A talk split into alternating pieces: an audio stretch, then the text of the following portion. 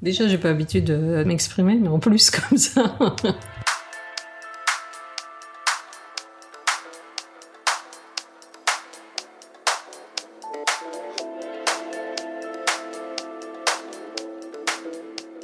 Avant de commencer ce podcast, je voulais vous prévenir. Le format de Bon Sang a un petit peu changé. Initialement, j'avais pensé ce podcast pour parler euh, de règles, de menstruation, avec des femmes de tout âge, de toute origine, qui utilisent tout type de contraception ou non, qui ont parfois des maladies. Le but, c'était de montrer qu'il n'y a pas qu'une seule façon d'avoir ces règles, euh, de partager des expériences également pour rassurer celles qui vont les avoir euh, ou celles qui les ont déjà. Il y avait aussi une volonté de démocratiser le sujet, de montrer que les règles, ben, ça arrive une fois par mois, du coup c'est assez banal, qu'on peut en parler, que ce n'est pas sale. Mais euh, ce sujet-là, je me sentais un petit peu à l'étroit dedans, ce qui m'a conduite à repenser le format de Bon Sang pour parler de ce dont j'ai vraiment envie de parler finalement, à savoir de femmes et de féminité. Qu'est-ce que c'est être une femme aujourd'hui en 2019 dans notre société? Qu'est-ce que ça veut vraiment dire féminin? Est-ce qu'il y a une seule façon d'être une femme? Est-ce que les femmes sont si différentes des hommes? Aujourd'hui, Bon Sang donne la parole à des femmes et à des hommes sur ce sujet. À travers ce podcast, j'ai envie de pouvoir dresser plein de profils différents de la femme avec un grand F qui fait bien peur, de pouvoir parler de son corps, de ses complexes, des injonctions qu'on reçoit, pouvoir parler de règles, euh, pouvoir parler également de la manière dont on est traité dans notre société, des écarts de salaire, du harcèlement de rue, pouvoir parler des maladies qui touchent les femmes, pouvoir parler des inégalités à travers le monde, de l'éducation, Bref, de plein plein de sujets qui me semblent tous aussi importants les uns que les autres. Et pour commencer, j'ai choisi de tendre mon micro à ma mère. Ma mère a la cinquantaine et je trouvais ça intéressant d'avoir un point de vue d'une personne plus âgée par rapport euh, aux jeunes femmes que j'ai déjà interviewées précédemment. Alors entrons dans le vif du sujet, je vous souhaite une bonne écoute. Ça veut dire quoi être une femme pour toi? C'est une notion compliquée pour moi parce que euh, je sépare une femme, je sépare euh, des femmes, oui, euh, et certainement pas avec une majuscule. Donc plein de, manières d'être une femme. C'est probablement déjà un corps qui se distingue des corps des hommes, et encore, puisque on peut être une femme plutôt garçon manqué, ça peut arriver. En général, il y a quand même euh, un physique, on va dire. Euh, il y a aussi un comportement. Il y a aussi un statut social, des références culturelles ou autres. Donc c'est tout ça qui fait euh, là où les femmes. C'est donc pas, pas un sujet si, si facile. Je sais que j'en suis une, a priori. Ok, donc déjà tu te reconnais dans la définition, c'est un bon début. Ah, Jusque-là, tout va bien. mais, euh, mais pour autant, euh, je ne me reconnais pas dans l'image de la femme. Si euh, la femme, c'est talon aiguille, le, schéma séduction classique, on trouve dans, plein de publicités, de choses comme ça. Ça, j'en suis très très loin, et pourtant c'est aussi la femme ou les femmes. Voilà, donc c'est pour ça que je dis, il y a plein plein de manières d'être. oui, bien sûr, on nomme tout, donc on nomme la femme. Mais euh, pour autant, euh, est-ce qu'il y a besoin de faire des catégories? Ok, c'est un corps avec en principe des seins, euh, en principe une faculté de faire un bébé à un moment ou à un autre, probablement une manière d'envisager la vie parce que ben on reçoit une éducation qui transmet des choses au fil des siècles. J'ai pas une image de la femme, ah ouais, ça pourrait être le stéréotype parfait quoi, de la pin-up ou je sais pas quoi. Mais ça c'est pour moi c'est un stéréotype, c'est pas la femme. Et le stéréotype en question, pour toi, du coup, ça correspondrait à une définition de la femme ou plus à une vision de ce que c'est la féminité? Et si oui, est-ce que pour toi, enfin, il y a une différence entre être une femme et être féminine ou féminin? Euh, Oui, il y a une différence. Il y a des femmes qui qu'on dit homas, et c'est pas pour rien, parce qu'elles ont une manière d'être qui n'a rien de féminin. Euh, de la même manière qu'il y a des hommes qui sont extrêmement féminins dans leur manière d'être. Donc euh, pour moi, euh, féminité et femme, c'est deux choses qui sont très souvent alliées, mais qui ne sont pas systématiquement alliées. Après, c'est pour les femmes, la féminité est une partie d'elles-mêmes et qu'elles vont faire ressortir plus ou moins, dont elles vont jouer plus ou moins, qui va leur permettre de se mettre en valeur. Du coup, c'est quoi pour toi les attributs de cette féminité? Ça peut être plein de choses. la, la, féminité, ça peut être une manière de s'habiller, tout simplement, euh, de battre des cils, euh, de, de, mettre ses seins en avant. Ça peut être plein de choses, la féminité. Ou pas. Parce que là, sur ta définition des femmes euh, et aussi du coup de la féminité, ce qu'on retrouve quand même dans ce que tu dis, en tout cas, c'est cette opposition aux garçons, aux hommes. c'est pas la même chose. Après, dire ce que c'est exactement compliqué, même si on a dit qu'il y avait des hommes qui pouvaient être féminins. Euh, à quel moment t'as pris conscience que tu étais différente d'un garçon?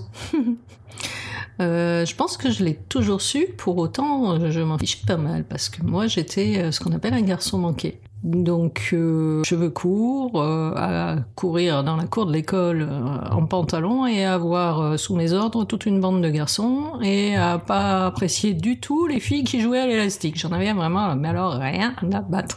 Donc euh, j'étais à l'aise qu'avec les garçons de, de, de l'école, et euh, tout en sachant très bien que je n'en étais pas un, et, euh, et, tout en ayant une attirance, euh, j'ai toujours eu une attirance plutôt pour les, les garçons, donc euh, non, je savais très bien que je n'en étais pas, mais pour autant je trouvais que c'était pas mal. C'était bien pratique. Ouais, exactement. Et puis qu'ils aimaient faire des choses que j'aimais faire. Moi, euh, si c'était pour aller euh, grimper aux arbres, euh, tirer à l'arc et, et, et, courir en s'écorchant les genoux, ça m'allait très très bien. Donc pendant des années, jusqu'à jusqu'à l'adolescence. Qu'est-ce qui a changé à l'adolescence? Bah, j'étais un peu prise entre deux choses, c'est-à-dire qu'à la fois j'aimais bien euh, me, faire des, des, vêtements, parce qu'à l'époque euh, je me faisais des vêtements. Euh, bon, c'était ça ou les vêtements de chez Leclerc. Hein. Donc, donc j'aimais bien me faire des vêtements avec des jupes, voilà. Pour autant, pas de talons, ça, ça me disait rien. Je me rappelle encore la première paire de, de chaussures à talons. Ma mère a voulu que je, je prenne. Yerk. Pour autant, j'avais une, une, manière d'être euh, sans doute pas, pas, très très féminine, justement. Je me rappelle de, de, de remarques d'un garçon de la classe qui m'avait fait une remarque pas très très sympa là-dessus. Quoi. T'avais dit quoi? Je me rappelle plus exactement ce qu'il m'avait dit. Pas s'il m'avait pas appelé par un, un, nom masculin ou un truc comme ça, tu vois. Je pense que je me réfugiais là, là derrière à partir de l'adolescence, je me réfugiais là derrière pour pas avoir à assumer le fait qu'en revanche, non, les garçons m'intéressaient beaucoup. Mais en aucun cas, je leur aurais montré. Donc euh, voilà, je me planquais un peu derrière ce côté euh, un peu brusque. Et euh, j'ai eu une amie euh, qui, à partir de la seconde, qui elle, euh, au contraire, était très féminine, euh, qui adorait s'acheter des, des, jolies robes, qui mettait l'argent qu'il fallait là-dedans. Euh, et quelque part, ça a été une bonne chose parce que elle, elle m'a communiqué aussi ce, ce, soin apporté à son apparence physique et que je pouvais être différente de ce qui m'était un petit peu imposé, à savoir un côté non mais le physique on s'en fiche, ça n'a pas d'importance. Tu pouvais rester la même à l'intérieur, mais en tout cas prendre plus soin de toi et juste être une fille avec une jupe ou une femme en tout cas vu que tu, tu dis plutôt vers la seconde tu commences à être une femme euh, voilà avec euh, des jupes avec des boucles d'oreilles du maquillage euh, sans être la nunuche de service, euh, sans être celle qui baie des cils, et tu peux très bien aussi courir jouer au foot, euh, sans que ce soit contraire à avec système les garçons, de valeur, euh, boire des bières avec eux et que c'est pas bizarre. Alors boire des bières avec eux, c'est on a attendu un petit peu. L'abus d'alcool est dangereux pour la santé, à consommer avec modération, rappelons-le. Et au niveau de ton éducation, est-ce que tu as été un garçon manqué assez tôt, du coup, quand même, enfin, toute ta visiblement enfance, début adolescence Est-ce que tes parents te traitaient de la même manière que ton frère? Parce que tu as un frère? Je ne sais pas exactement quel rôle ils ont joué. Vis-à-vis -vis de mon frère, je serais incapable de dire parce qu'on a six ans d'écart et que j'ai jamais euh, eu trop de comparaison par rapport à mon frère. Donc euh, non, je crois pas qu'il par rapport à ça, il pas. J'étais l'aîné. Est-ce que peut-être quelque part ça a joué? T'as une sœur aussi, plus petite J'ai une sœur plus petite et plus féminine, entre guillemets. Très vite plus féminine que moi. Je crois qu'on était aussi dans les années 60, euh, début des années 70, hein, euh, donc il y avait aussi un côté euh, un peu libération. Donc je pense que ça, ça, ça jouait aussi. Donc je pense qu'ils m'ont laissé aussi être comme j'avais envie d'être. Et je crois pas que ce soit forcément une influence. Après, euh, l'influence, elle était euh, à un autre niveau. C'était, c'était vraiment euh, dans ma famille le côté apparence physique, pas d'importance. Ça ne venait jamais à l'idée de faire des compliments sur l'apparence physique. Pour autant, ça veut pas, c'était pas de la négligence pour autant. C'était juste pas l'essentiel. C'était juste pas l'essentiel, exactement. Et si on l'avait mis comme essentiel, il y aurait eu, entre guillemets, faute. Donc ça ne devait pas être essentiel. Après, euh, il y avait peut-être aussi des, des choses pratico-pratiques. Hein. Euh, ma mère m'ayant servi de coiffeur pendant longtemps, c'est vrai que prendre une paire de ciseaux et faire une coupe au bol, c'était quand même pas trop compliqué. Donc, euh, voilà. De magnifiques photos à l'appui que vous ne pouvez pas voir dans ce podcast et pourtant elles valent le détour. Oui, c'est la classe totale. On a parlé donc du physique, mais d'un point de vue mental aussi, le côté un peu garçon manqué. Est-ce que tes parents t'ont encouragé à juste faire ce que tu voulais? Ou est-ce qu'il y avait quand même quelques injonctions euh, du type, euh, ben c'est pas un truc, enfin c'est un truc de fille à faire, euh, quoi que ce soit? Je sais pas si je suis très claire. Non, il n'y a pas eu d'injonction, de truc de fille. Ça serait intéressant de leur demander eux comment ils ressentaient ça. non, pour moi j'étais comme ça et puis j'étais comme ça, c'est tout. Je posais pas la question. Mais non, et puis ça m'empêchait pas d'avoir des copines et puis, hmm. puis voilà. J'avais pas besoin d'être un garçon tout le temps. C'est juste que quand on jouait euh, à, des jeux, euh, ben, les, jeux des garçons, je les trouvais plus intéressants que les jeux des filles. Nettement. après, après, pour autant, euh, non, j'avais des, des, copines filles. je, je me rappelle une, fois un anniversaire où on s'était fait des jupes en, papier crépon et tout ça. Je trouvais ça super. Donc non, c'était pas, c'était pas quelque chose de, de systématique. Après, dans mon allure quotidienne, oui, ça se voyait au sens où ben, j'ai eu les cheveux courts pendant des années, mais je pense que ça arrangeait tout le monde, euh, et moi et, mes, ma mère. C'était plus simple. J'ai pas eu de pression par rapport à ça. Et euh, est-ce que petite, tu t'étais déjà posé la question ou t'avais déjà imaginé quelle femme tu voulais être par la suite? Non. Non. Jamais. Non. non, jamais. Et euh, avec euh, l'arrivée de l'adolescence, la découverte de ton corps aussi, l'acceptation petit à petit de ta féminité, est-ce qu'il y a eu, euh, outre cet ami dont tu nous as parlé tout à l'heure, quelqu'un qui, qui voilà pour toi incarnait en fait une forme de féminité que tu avais envie, à laquelle t'aspirais? Non, j'ai pas eu, pas eu une personne marquante. Non, j'ai toujours regardé effectivement les, les, personnes autour de moi, mais en fait, le fait de partir faire mes études loin, de me retrouver donc seule, à devoir euh, à pouvoir aussi euh, aller chercher mes vêtements, choses comme ça, ça, ça, a commencé déjà un petit peu le processus. Puis bien sûr, quand on cherche à plaire, on commence à faire attention aussi. Hein voilà. Euh, après, il y a eu le petit côté euh, un peu révolte, un peu punk, euh, avec les cheveux en l'air, etc. Mais du coup, on fait attention. Euh, et puis, et puis voilà, on, passe d'un stade à l'autre comme ça. Et puis, et puis après, il y a eu, bah, quand j'ai eu un amoureux qui était, qui est aujourd'hui d'ailleurs mon mari, et qui, et qui aimait faire les courses euh, de fringues avec moi, et, et qui euh, jouait un peu à la poupée, entre guillemets, et, euh, et qui m'a montré aussi comment je pouvais m'habiller en plaisant. aussi. Donc ça, ça, c'était une étape aussi. étape dépassée depuis, mais, mais étape quand même.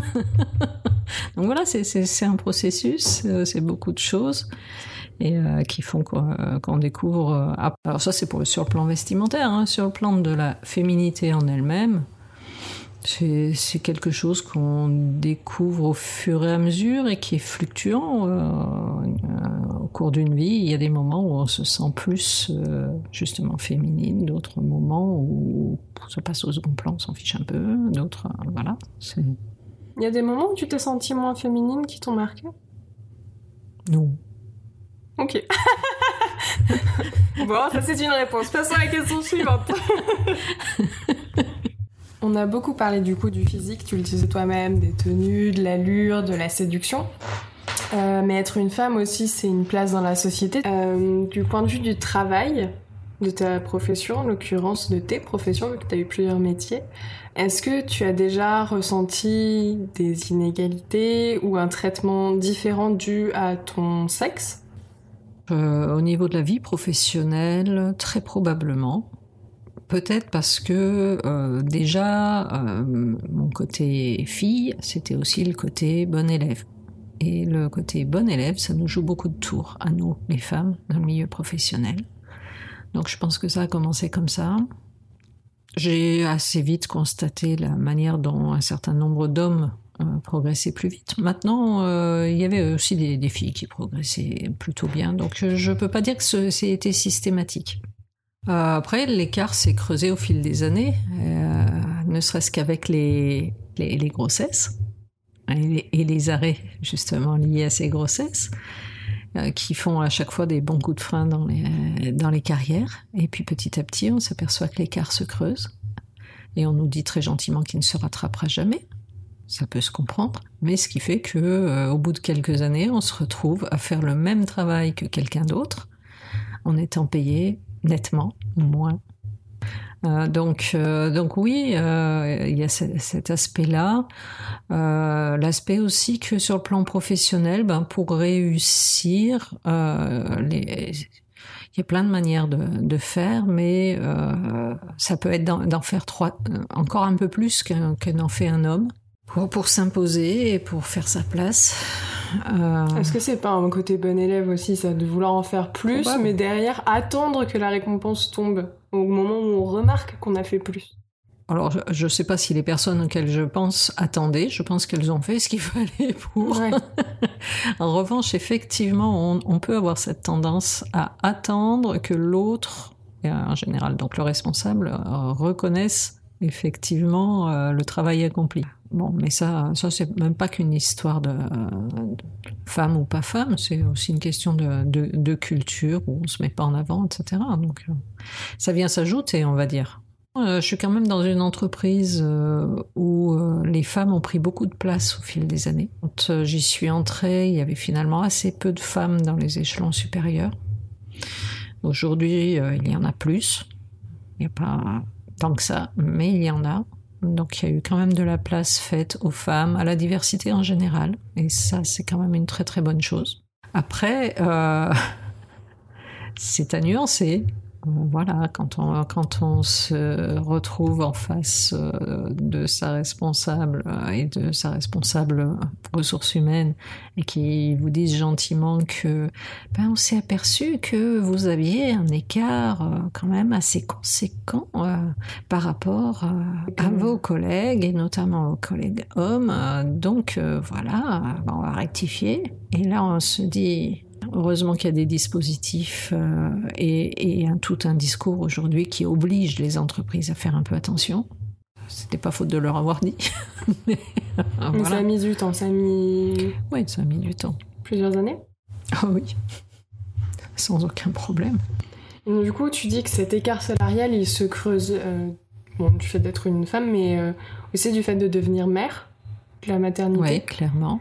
Euh, Est-ce que toi, la maternité, ça a aussi changé de manière plus générale euh, ta vision de la femme, ta vision aussi de toi?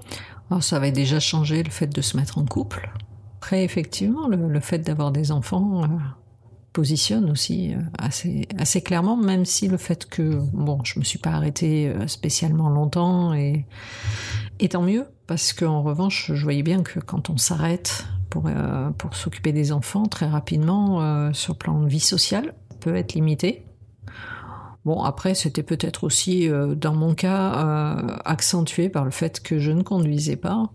Quand on a un ou deux bouts de chou à trimballer partout, on se balade pas tant que ça. Le fait d'être venu, d'être devenu mère, moi, c'était pas du tout quelque chose que j'avais dans le viseur. Hein. J'étais pas, je suis pas du tout de, de ce genre de femme qui, euh, qui gagatte dès qu'elle voit un bébé. Non, ça du plus, tout, euh, du tout. Plus ton mari Oui, hein exactement. je lui laisse cet aspect-là.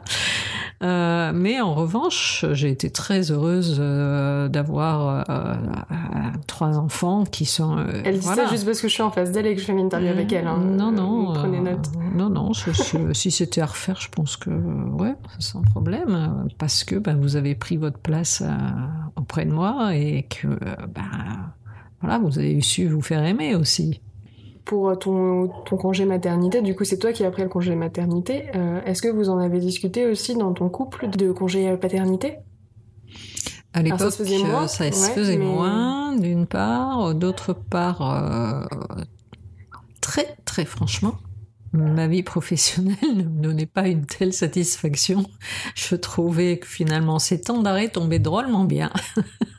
Donc c'était des moments un peu privilégiés, donc, pour lesquels à chaque fois je me disais je vais faire plein de choses. Puis en fait j'en faisais pas le quart du dixième, mais donc non non ça, non ça s'est pas discuté, c'est vrai. Euh, tour à tour. Euh, ouais, ça aurait peut-être été très bien. Mais en revanche, j'aurais pas cédé mon, temps de, congé. Euh, non. tu es une, femme qui a déjà parcouru un joli bout de vie. Et je voulais savoir, aujourd'hui, quelle femme tu es? Comment tu te sens? Hum, Ça dépend des moments.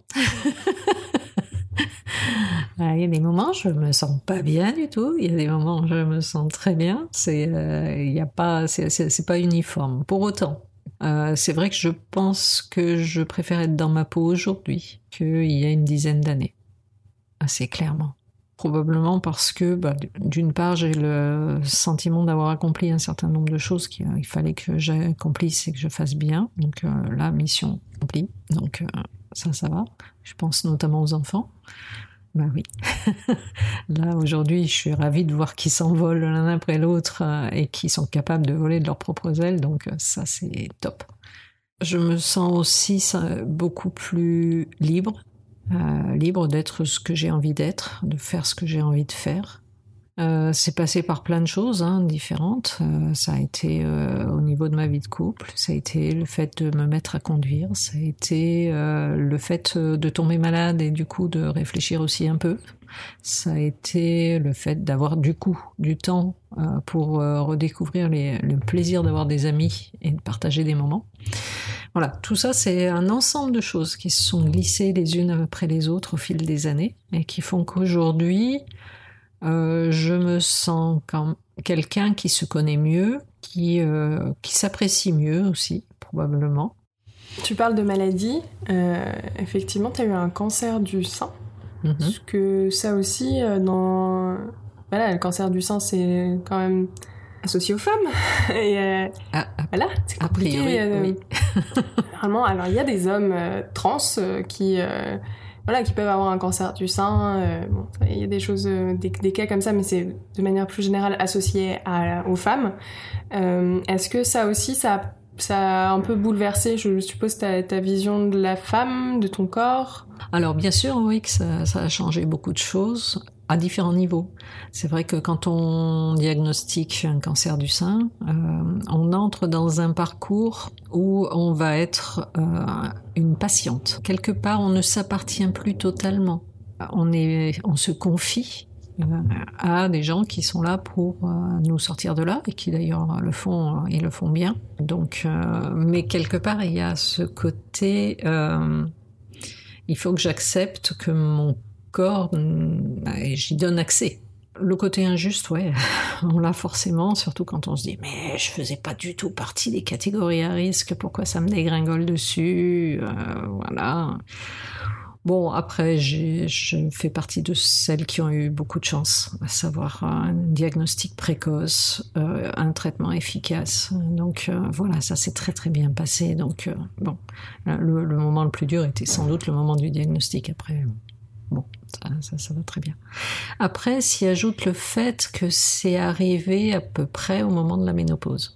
Et euh, donc on sait que la ménopause arrive. Alors déjà pour une femme, on se, toujours, on se dit toujours, bah ça va être quand, ça va se passer comment, euh, qu'est-ce que ça va changer dans ma vie. Euh, tiens, ah, ah bah là j'ai transpiré cette nuit. Ah, c'est le début, voilà. je vais pas dire ah j'ai plus mes parce que de toute façon. tu dis ragnagna Ouais, je, plein de plein de manières différentes, mes règles, mais tout ce que tu veux. mais sachant que la pilule que je prenais faisait que je n'avais plus de cycle. Euh, donc ça, c'est la ménopause normale. Et euh, là, du fait du cancer du sein, je me suis retrouvée avec un traitement ensuite pour éviter toute euh, rechute. Et bah, ce traitement est un anti-hormonal. Et donc, on se retrouve ménopausée en un mois, quoi, à peu près. Donc là, la question se pose plus et ça te dégringole dessus et, ben, il faut apprendre à vivre avec. Ça s'est heureusement plutôt bien passé, euh, mais c'est vrai que c'est assez brutal. et que ben autant je suis pas sûre aujourd'hui d'avoir totalement dépassé ce, stade-là parce que ben voilà on découvre une autre manière d'être dans, son corps euh, avec euh, un désir différent, avec des rythmes différents, avec ouais, les, petites douleurs qui vont bien. Une évolution, ouais, de même de la de la masse corporelle qui qui change. Hein. se retrouve avec un petit bidon qui a tendance à prendre de la place alors qu'on lui a rien demandé. Des seins qui gonflent aussi. Et on se dit mais ils étaient très bien avant. Hein. Qu'est-ce qui vient de m'encombrer? Voilà. Donc il faut s'habituer à une silhouette qui pas celle qu'on avait. Et ton rapport à tes seins, il a changé? Parce que quand même le cancer du sein, ça, comme son nom l'indique, ça touche euh, un symbole de la féminité dans notre société actuelle, le sein. Est-ce que ça, ça a changé ta vision de, de tes de Lolo? Disons-le. Mais de Lolo, comme tu dis si bien. bon, je les aimais bien, ils m'ont plutôt fidèlement servi. Euh, ils m'ont entre autres permis euh, d'allaiter mes trois enfants, ce qui était plutôt sympathique. C'était des, des, moments très privilégiés. Ils n'étaient pas trop importants, donc ils ne me gênaient pas au quotidien. Ça, c'était top. Donc j'aimais bien mes seins, je dois dire. Le fait d'avoir un cancer du sein, bah, il y en a un des deux qui clairement a morflé. Euh, même si euh, l'opération s'est faite avec euh, avec reconstitution immédiate, enfin voilà, donc de façon à ce que ça ne se voit pas trop, ça se voit quand même un minimum. Puis le contact, même tactile, euh, n'est plus le même. Pour autant, j'ai mes deux lolos, comme tu dis, je les ai toujours. Je déteste ce surnom, je sais pas pourquoi j'ai dit ça. Pourquoi t'as dit ça Moi non plus, c'est pour ça que ça spontané. Écoute. Bref, j'ai toujours mes deux seins, ce ouais. qui n'est pas forcément le cas quand on a un cancer du sein. Donc moi, je m'en tire bien de ce côté-là. Donc pas de changement euh, pour quelqu'un qui ne le, saurait pas, il n'y a pas de, changement visuel et ça c'est top. Ça a été plus difficile, je crois, pour mon mari, qui euh, pendant longtemps, euh, était, il était gêné par, les traces de l'opération, par le fait de savoir qu'il y avait la radiothérapie qui était passée là-dessus. Bref, ce, ce sein un peu malmené. Je crois que pour lui c'était plus gênant que pour moi en fait. on arrive bientôt à la fin de ce podcast parce que ça fait déjà presque 40 minutes qu'on discute. J'ai donc une toute dernière question pour toi, à savoir si tu pouvais prendre là tout de suite une décision en faveur des femmes dans le monde, une décision qui s'appliquerait euh, immédiatement et partout, qu'est-ce que ce serait? Une seule? Ouais, une seule. C'est d'autant plus compliqué. Oui, oui, oui. euh, je crois qu'il faudrait poursuivre l'effort d'éducation. Parce que, ce les, femmes peuvent être ce qu'elles veulent si elles ont euh, l'esprit suffisamment construit, consolidé, structuré pour pouvoir justement assumer les choix qu'elles ont envie de faire. Euh, donc la première chose, ce serait euh, poursuivre tous les efforts qui peuvent être faits d'éducation en donnant accès à une éducation importante, pas juste apprendre à lire et à écrire à toutes les filles du monde. Je crois que ça commencerait par ça. Après, bien sûr, il y aurait d'autres choses, mais tu m'as demandé d'en choisir qu'une. Oui. Je me limite. Qu'on ait plusieurs réponses par la suite. Merci beaucoup d'avoir pris le temps de répondre à ces petites questions. T'es un peu la marraine de l'émission, puisque là, on a changé de format, euh, de bon sens. Je suis contente que ce soit toi la marraine. J'espère que je serai une bonne marraine.